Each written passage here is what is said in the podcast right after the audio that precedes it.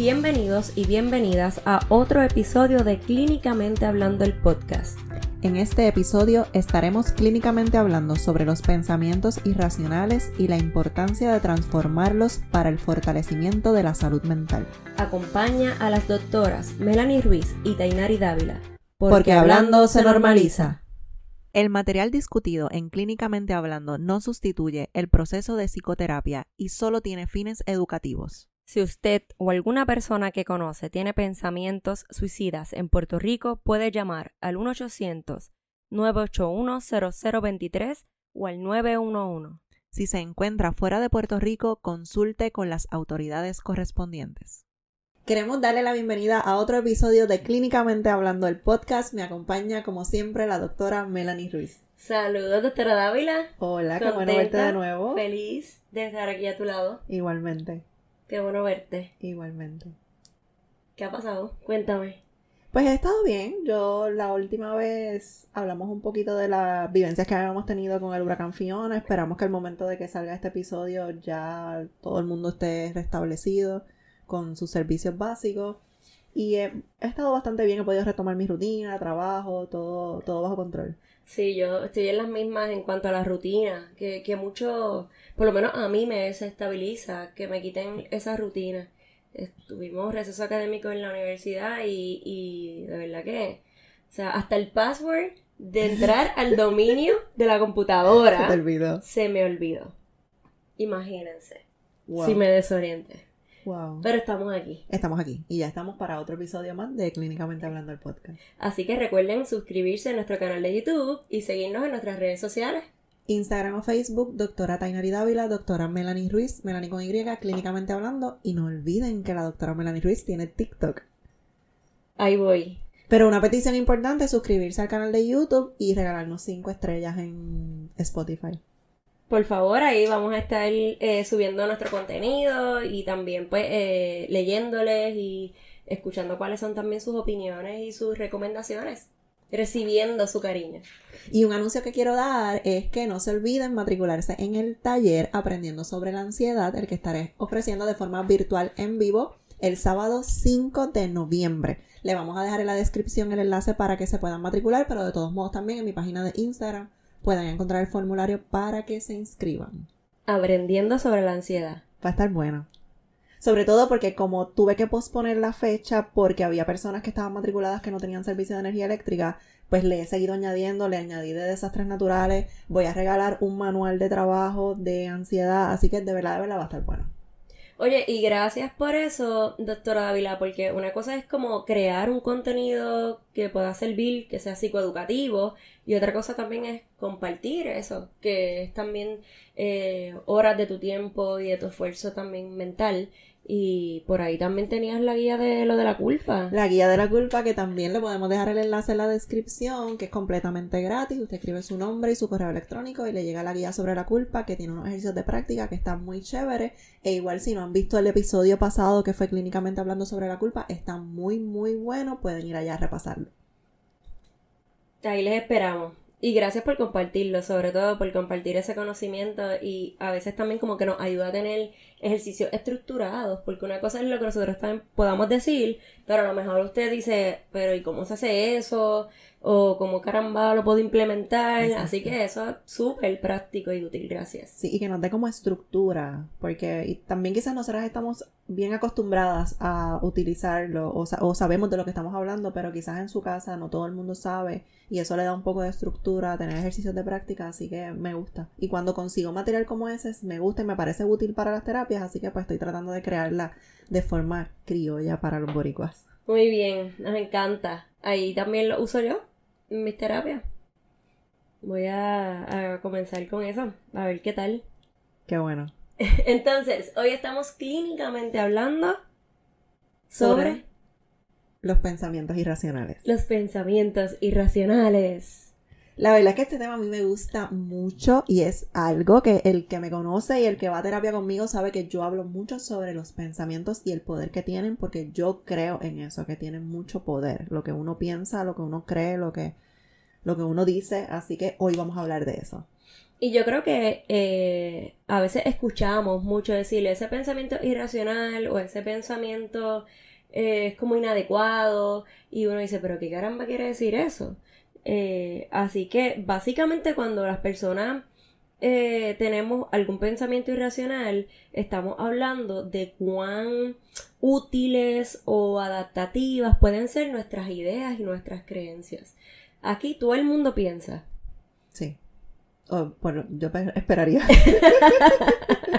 yo también esperaría eh, que todos nos mantengamos constantemente en ese ejercicio mental, porque la mente, valga la redundancia, hace muy bien lo que sabe hacer y para lo que está diseñado, que es pensar.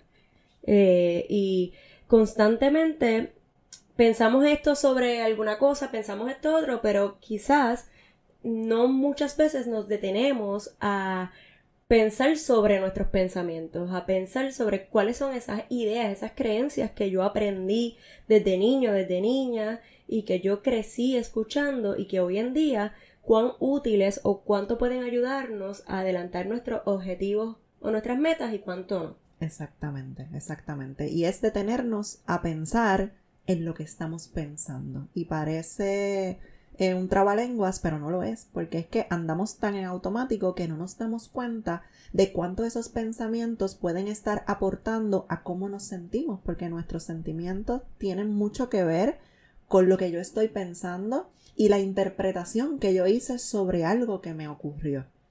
Me encanta que digas esa palabra de interpretar, porque eh, puede ser que nosotros tengamos alguna especie de filtro, ¿verdad?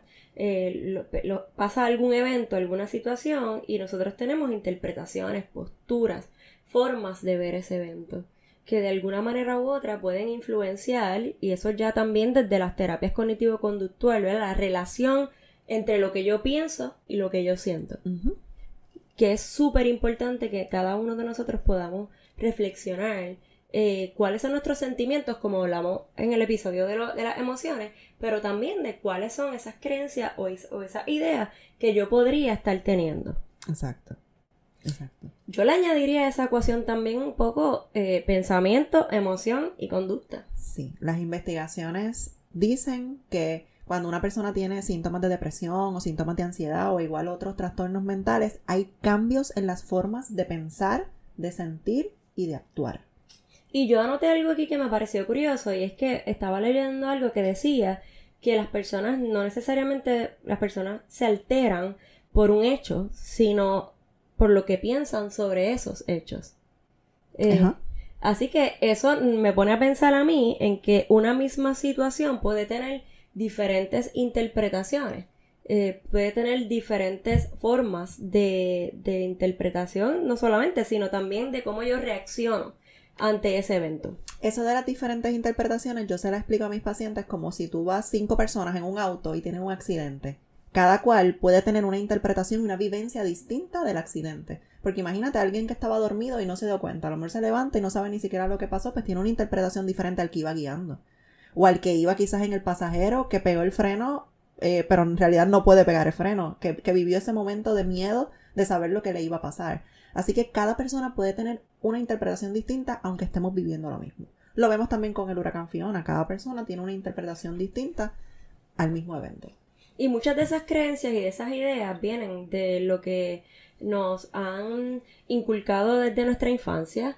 Eso merece la pena que siempre como que lo tengamos presente porque quiere decir que puede cambiar, que puede transformarse, pero también viene de cómo nos relacionamos con los objetos, con los olores, con las cosas que saboreamos, con las cosas que tocamos, con las cosas que... los diferentes estímulos que vamos teniendo mientras vamos en, nuestro diario vivir en general, ¿verdad? Ya sea en el trabajo, eh, una interpretación, por ejemplo, de la luz, cuán alta puede estar la, la, luz o la temperatura versus otra persona que a lo mejor dice, pues a mí eso no me molesta tanto, a otra persona lo pone irritable, ¿verdad? Por poner ejemplos sencillos.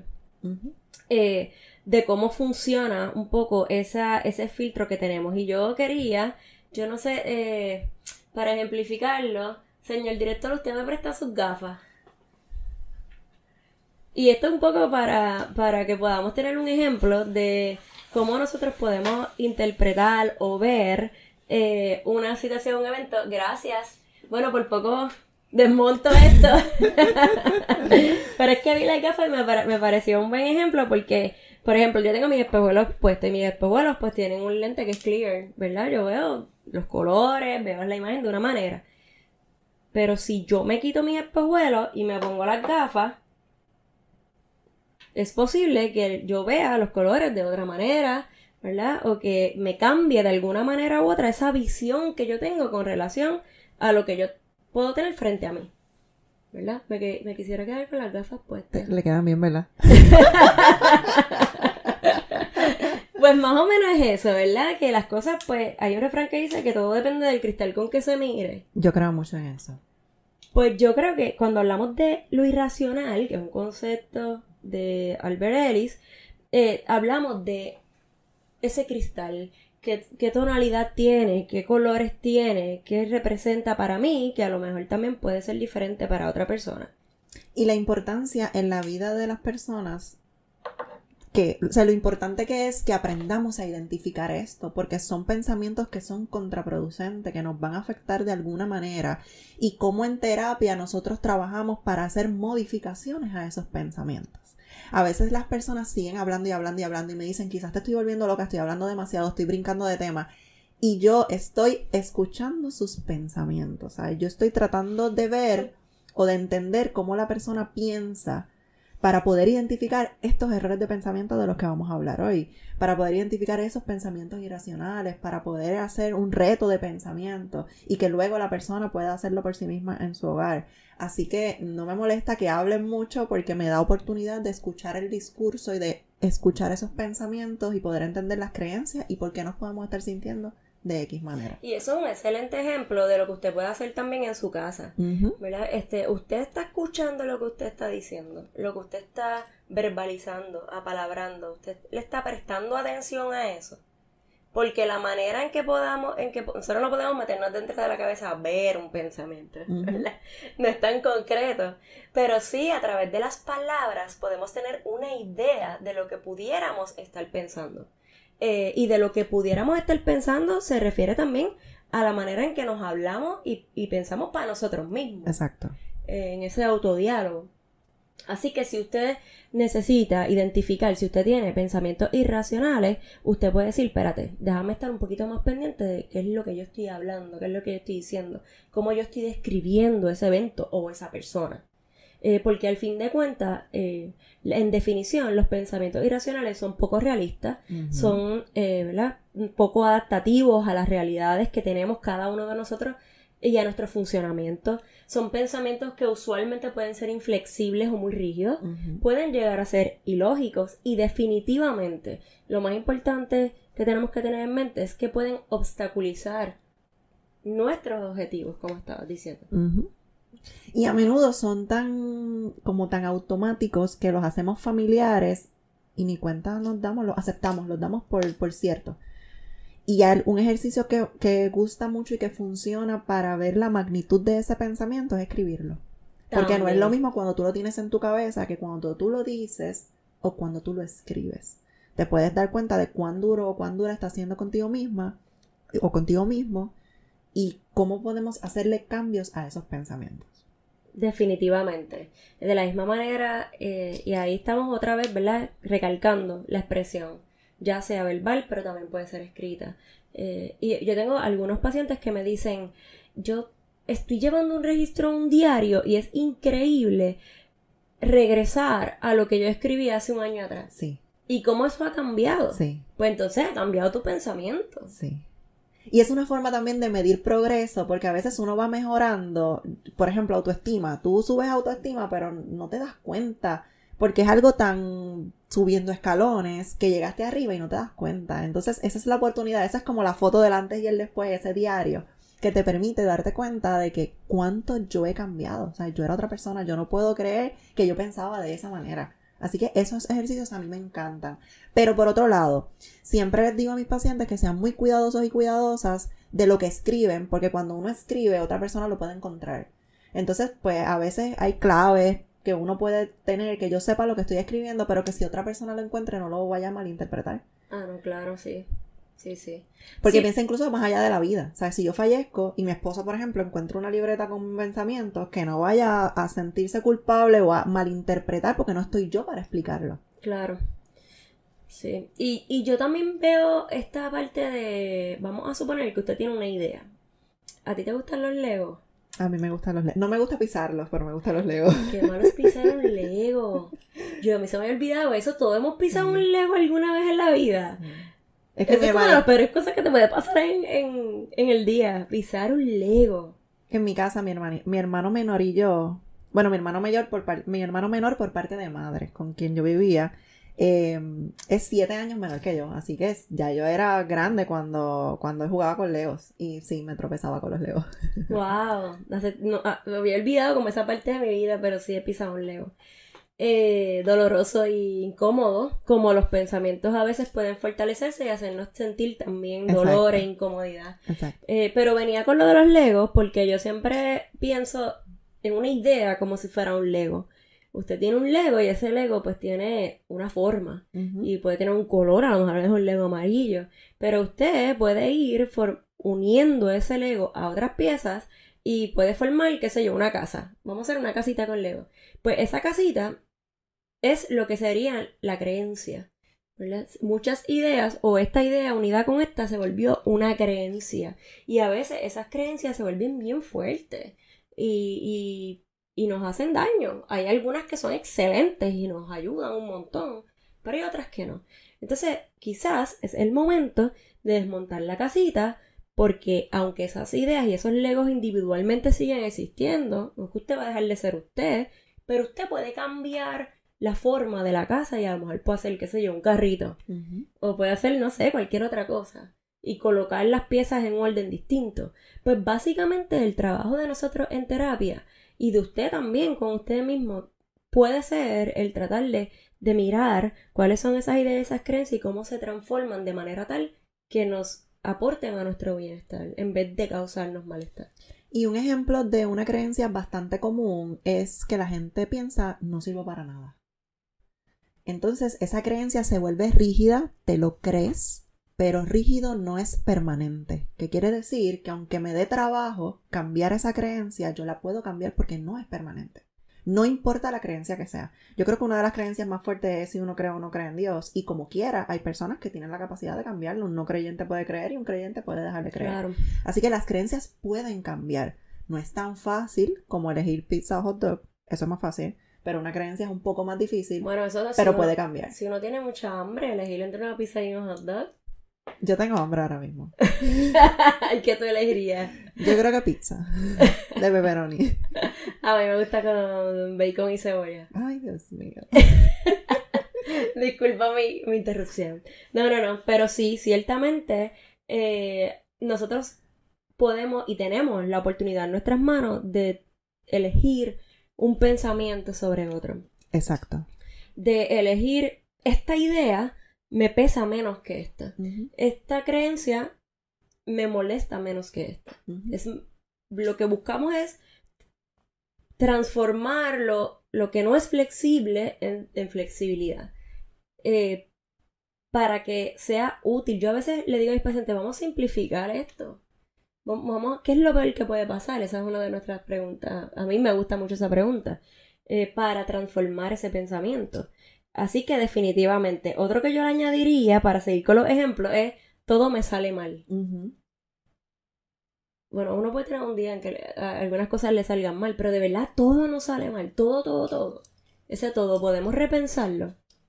Y, y, y a veces suelen llamarle el pensamiento dicotómico, que es todo o nada. Y realmente es, es parte de cuando escucho el discurso, el, el entender cuán negativos o negativas podemos estar hacia algo, porque es imposible que todo, todo, el 100% de las cosas nos salga mal o que, o al revés, que todo nos salga bien. O sea, si nos vamos al detalle, si escribimos cada una de las, de las tareas del día, de las cosas que hicimos, nos vamos a dar cuenta de que no es el 100% de las cosas.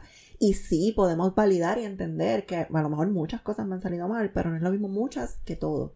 Siempre, nunca. Esos son absolutos que debemos sacar de nuestro discurso. Sí. O hacerles cambios, porque a veces sale automático. Y quizás yo misma digo, todo me sale mal, cámbialo. No, no, muchas cosas me han salido mal esta semana. Y poco a poco vamos entrenando el cerebro para que cambie esas creencias. Recuerden que entrenamos el cerebro como ir al gimnasio, que hoy nos vamos al gimnasio y mañana tenemos músculo, pues de la misma manera el, el gimnasio.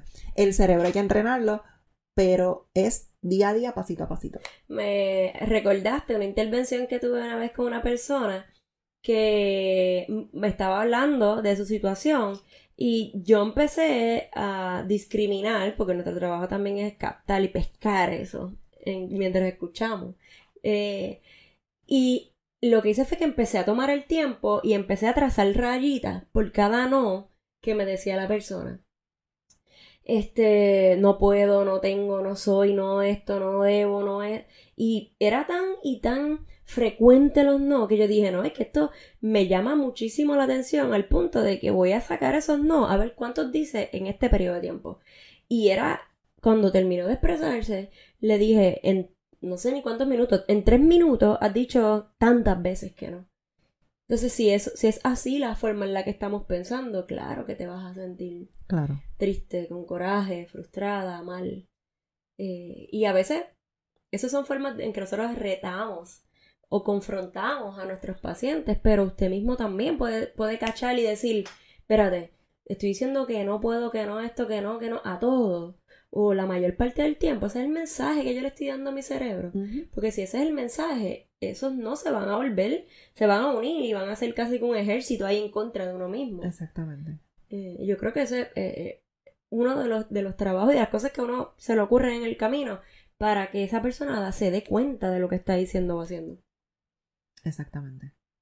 Otra de las cosas que vemos mucho, lo debería hacer. eh, uno debería hacer tantas cosas según la cultura. La sociedad. Sí, eh, las expectativas sociales, como hemos hablado, etcétera. Eh, pero uno de verdad debería hacer eso. O debería hacer esto otro. Eh, tengo que. A veces una de las cosas de las intervenciones, de verdad tienes que hacerlo. Pues no, no tienes. No tienes. Sobre todo porque la vida es un camino lleno de decisiones y si tú no le haces daño a nadie ni a ti mismo con la decisión que estás tomando, ¿por qué, ¿Por qué debería hacer qué?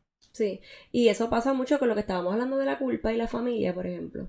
Ah, pues porque yo soy parte de la familia o yo nací en esta, pues yo tengo que. Y a veces no necesariamente es así. Exacto.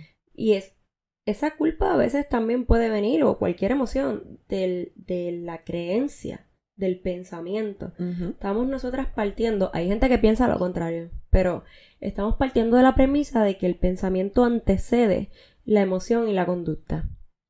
A veces hay algunas emociones que aparecen en automática y pueden ser primero que el filtro, ¿verdad? Pero usualmente eh, el pensamiento es casi como la pregunta del huevo y la gallina, que qué vino primero. ¿Qué vino primero? Estamos partiendo de la premisa de que el pensamiento va primero, causa o provoca o influencia una emoción y por lo tanto posteriormente un comportamiento. Otros ejemplos que tenemos. También está el filtro mental, que es un pensamiento irracional que hace que las personas, o que todos, porque son, somos parte de, la sociedad, nos fijemos solamente quizás en lo negativo y, filtramos lo, lo bueno que me pasó y solamente presto énfasis a lo negativo que me está pasando. Eso lo vemos mucho. Sí. Eh, yo lucho mucho para no hacer eso. Como que, aunque me pasen cosas negativas, yo digo, aunque sean cosas mínimas, aunque sea en, qué sé yo, en la comida, practicar un poco la gratitud, para tratar de balancear eso. Eh, y fíjate, se me ocurre pensar también que nos pasa hasta en las relaciones de pareja. Hay gente que solamente le ve los defectos a su pareja.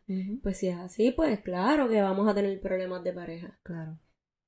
Y, y eso es otra cosa que vemos bastante en el trabajo también. Solo le vemos lo negativo al supervisor o a la supervisora. Eh, quizás un buen ejercicio sería sentarnos a de verdad describir, ¿verdad? Cuántas cosas buenas tiene esta persona y cuántas cosas no tan buenas tiene. Claro. Eh, para poder balancear eso de una manera racional, consciente. Eh, otro ejemplo que tenemos. Yo escucho mucho el soy inútil. Eh, y eso es una de las sensaciones, ¿verdad? O de los pensamientos que causa alteración del estado de ánimo. Muchas personas cuando se deprimen piensan que ya no son útiles. Pasa en la adultez tal día. Sí. en la gente que es más, más viejita. Piensan que su, que su valor ya se ha perdido. Eh, y nosotros peleamos mucho con eso en terapia. Sobre todo cuando se retiran del trabajo. Hay personas que viven la mejor vida de su vida y hay personas que no. Que sienten que pues, ya, ya no, no, no sirven para nada. Porque ya no son útiles en un empleo. Y es tiempo que tú le dedicabas a un patrono, pues que ahora lo tienes para ti completito. Sí. Ciertamente pasa en la jubilación y pasa también con enfermedades, con Sí. condiciones de salud. Porque también, claro, hay realidades, vamos perdiendo o podríamos ir perdiendo capacidad física con, con, mientras envejecemos, etcétera, por distintas razones. Eh, pero el pensamiento, cómo yo me coloco frente a ese hecho, puede hacer una gran diferencia en nuestra salud mental. Eh, yo tengo algunas también verbalizaciones como no puedo aguantar la presión. Esto es demasiado para mí, yo no puedo bregar con esto. Eh, y ahí yo pienso que también como que nos desvalidamos. Eh, y a veces hasta no nos damos la oportunidad de. Por eso es que ese pensamiento obstaculiza el que uno se exponga. Claro. Eh, ahora que yo trabajo con adultos jóvenes, eh, pasa mucho que intentan eh, transicionar de la adolescencia a la adultez y entonces comenzamos con el debería ser, lo que papá y mami quieren, o, debe, o yo tengo que, qué sé yo, hacer un bachillerato, tener un trabajo, generar dinero, y eso pone una presión tremenda sobre las personas. ¿Qué más tenemos por ahí? Tomar las cosas personalmente. El sentir que lo que están diciendo es para mí o lo que están pensando. Otro rol de pensamiento es leer mente. Yo no puedo leer lo que tú lo que tú estás pensando. Y yo escucho un montón de gente que me dice, yo sé lo que me iba a decir, para que yo voy a hablar. lo que me iba a decir. Yo, yo creo que esa es una de las frases que más yo escucho en terapia. O mira, vamos a fomentar la comunicación, hablarlo con tu pareja. Es que yo sé lo que me va a decir. O yo sé cómo va a reaccionar. Sí. Eh, y uno como que, pero lo hablaste. No, ¿por qué? Porque yo sé cómo lo que me va a decir. Y ahí ya te, te obstaculiza la posibilidad de comunicarte y de Exacto. arreglar lo que haya que arreglar. Exactamente. Sobre todo es que sin comunicación, mm, ¿cómo vamos a resolver una, una situación si no hay comunicación? Tiene que haber comunicación. Sí. Así que el, el poner el obstáculo y decir que no voy a hablar porque yo sé lo que me va a decir, imagínate. Además de que es anticipatorio también. Sin Tiene otro duda, elemento. Sin duda. Pero coger las cosas personales. Conocemos gente que se coge las cosas muy personal. Claro. ¿Tú te has leído Los Cuatro Acuerdos? Alguna vez, pero hace ya demasiado tiempo. Ese es mi libro favorito. Los Cuatro Acuerdos. No, no hay otro libro Miguel para Ruiz, mí. ¿verdad? El, de sí, el Ruiz. escritor, sí, sí. A mí me encanta. Y él te enseña en el libro que no te tomes las cosas personalmente, ni las buenas ni las malas. Y al principio tú puedes escuchar eso y decir, pero ¿y por qué? Y lo que recuerdo del libro, porque lo leí hace muchos años, es que él dice que, por ejemplo, a lo mejor hoy yo llegué súper contenta y hoy te digo halagos, pero es porque yo estoy contenta. Si hubiese llegado molesta, a lo mejor te digo comentarios negativos. Así que yo no estoy basando lo que yo te quiero decir en ti. Yo lo estoy basando en cómo yo me siento. Así que tú no lo debes perso- coger personal ni lo bueno ni lo malo, porque al final yo quizás lo estoy diciendo por mí y no por ti. A mí me encanta ese libro, leanlo. Me gusta. Esa es una buena teoría. Yo no lo había pensado así, porque uno usualmente se atribuye. Las atribuciones también se pueden ser errores de pensamiento o pensamientos irracionales, ¿verdad? Uno se atribuye que lo bueno es porque, ah, yo estoy brutal, yo soy la mejor en esto. Ajá. Y no necesariamente. No es necesariamente. No Es necesariamente. así. Y pasa mucho también en los trabajos, como que vamos a suponer que, qué sé yo, yo, yo soy una persona súper distraída en general. Y a veces yo temo de, por ejemplo, pasar por alguno de mis compañeros o de las personas que conozco y no saludar y que piensen que es que yo, de, ¿sabes? Como que hay gente que puede pensar, ah, mira, no me saludó, ¿qué le pasará? Pero lo mejor es que yo ni miré. Ajá. Eh, así que usualmente, por lo menos personalmente, trato de no atribuirme las cosas de manera personal. Cada cual tiene sus situaciones y sus razones y sus propósitos, pero también trato de estar eh, a la misma vez escuchando en nuestros pacientes, en, en mis pacientes, ok, cuánto de lo que le está sucediendo de verdad se debe a que pudiera haber cometido un error o se debe a que lo está viendo así, pero a lo mejor no. Existe la posibilidad de que la persona a lo mejor no lo esté haciendo a propósito. ¿Ves? Y comenzar a ser ágiles, yo digo a, habilidad mental, ágil mentalmente para decir, ok, pues sabes qué, no lo voy a tomar personal, a lo mejor no es conmigo. Exactamente, exactamente. Y otro eh, pensamiento irracional que le llaman la generalización excesiva, quizás va por esa línea también, porque a lo mejor pues como tú me miraste mal según mi interpretación, pues siento que entonces ahora todo el mundo me va a mirar mal o sigo haciendo generalizaciones de un hecho aislado. O, o quizás fue un evento único y a lo mejor, no sé, se confundió con esto de las mascarillas a veces también como que uno no conoce a la gente o lo que Me tienen que volver a presentar a la gente que conocí con mascarilla.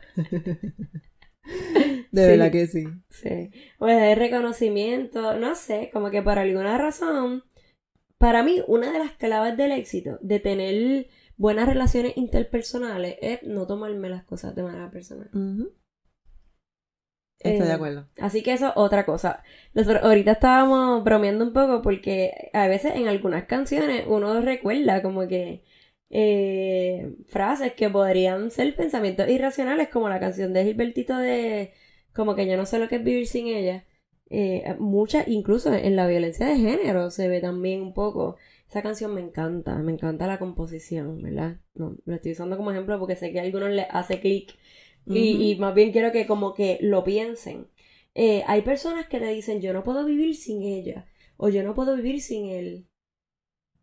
Y uno dice, bueno, a lo mejor vamos a tener el corazón partido, pero de verdad no puedes vivir sin esa persona o sin, o sin esto sin lo otro. Y el problema es que lo repetimos y se convierte en una creencia y puede ser contraproducente. Totalmente de acuerdo. Eh, y en el amor, sobre todas las cosas, ¿verdad? Eh, yo no sé qué será de mi vida sin esta persona, ¿no? Un poco desde el, el romanticismo, que a mí me encanta también, pero quizás pues esa no es la relación, o no es la persona, o no es el momento.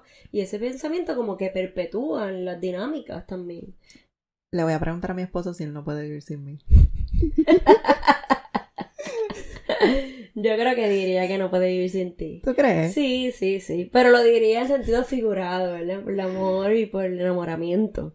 Pero a lo mejor si Dios te cuida y no nunca te pase nada, pero si tú no estuvieras mañana porque te pase algo, a lo mejor él va a poder seguir viviendo. Y feliz.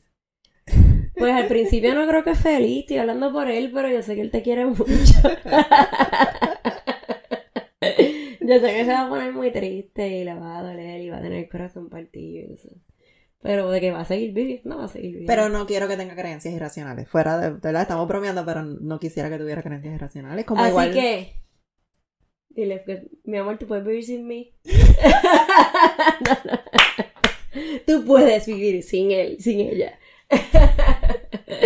Eh, y de que puede, puede, pero a lo mejor la pasa mal. La va a pasar mal al principio, pero dice la literatura que después de dos años se supone que se reponga de la pérdida. Vamos a ver. Vamos a ver. Te contaré en la próxima en vida. que yo espero reencontrarme contigo porque hacemos un team espectacular, así que tenemos que... Yo también, yo también. Eh, y eso me, eh, hablando de los pensamientos irracionales también, y, yo no sé si fue un libro que leí hace poco, pero me lleva a, la, a una línea que es como que yo necesito esto. Y eso es un pensamiento que puede ser irracional, porque ¿qué es lo que uno realmente necesita?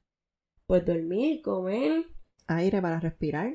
Poder respirar, eh, qué sé yo, funciones físicas y quizás algunas necesidades eh, básicas y de vivienda, de techo, ¿verdad? Necesidades efectivas.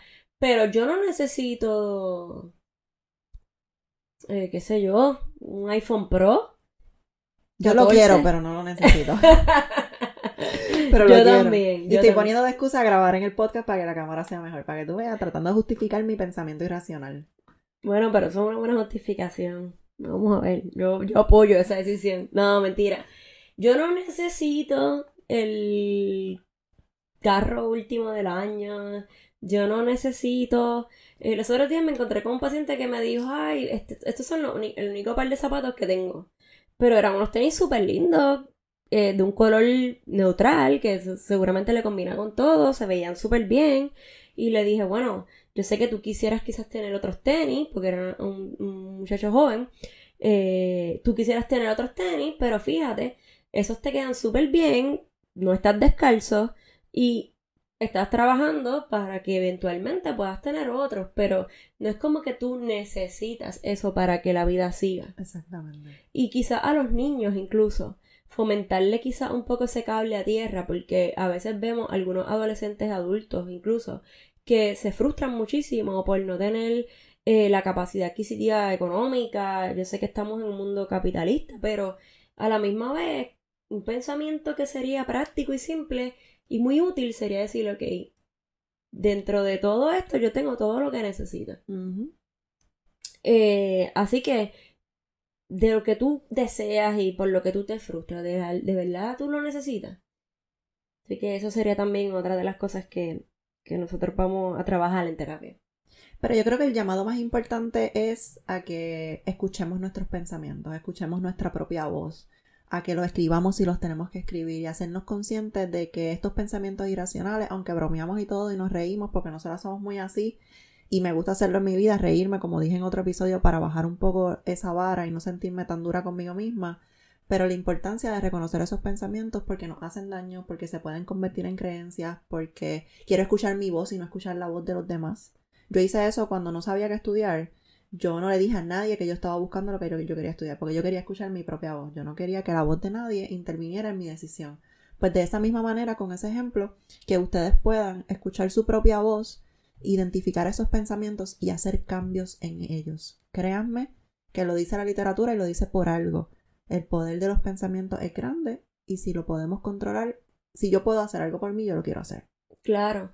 Y yo eh, le añadiría eso que estás diciendo, que el, propósito también de este tema es, es compartirla y compartirnos nosotros también esperanza, porque definitivamente la manera en que pensamos se puede reemplazar, se puede transformar, se puede tratar de pensar desde otras formas, desde otros lugares.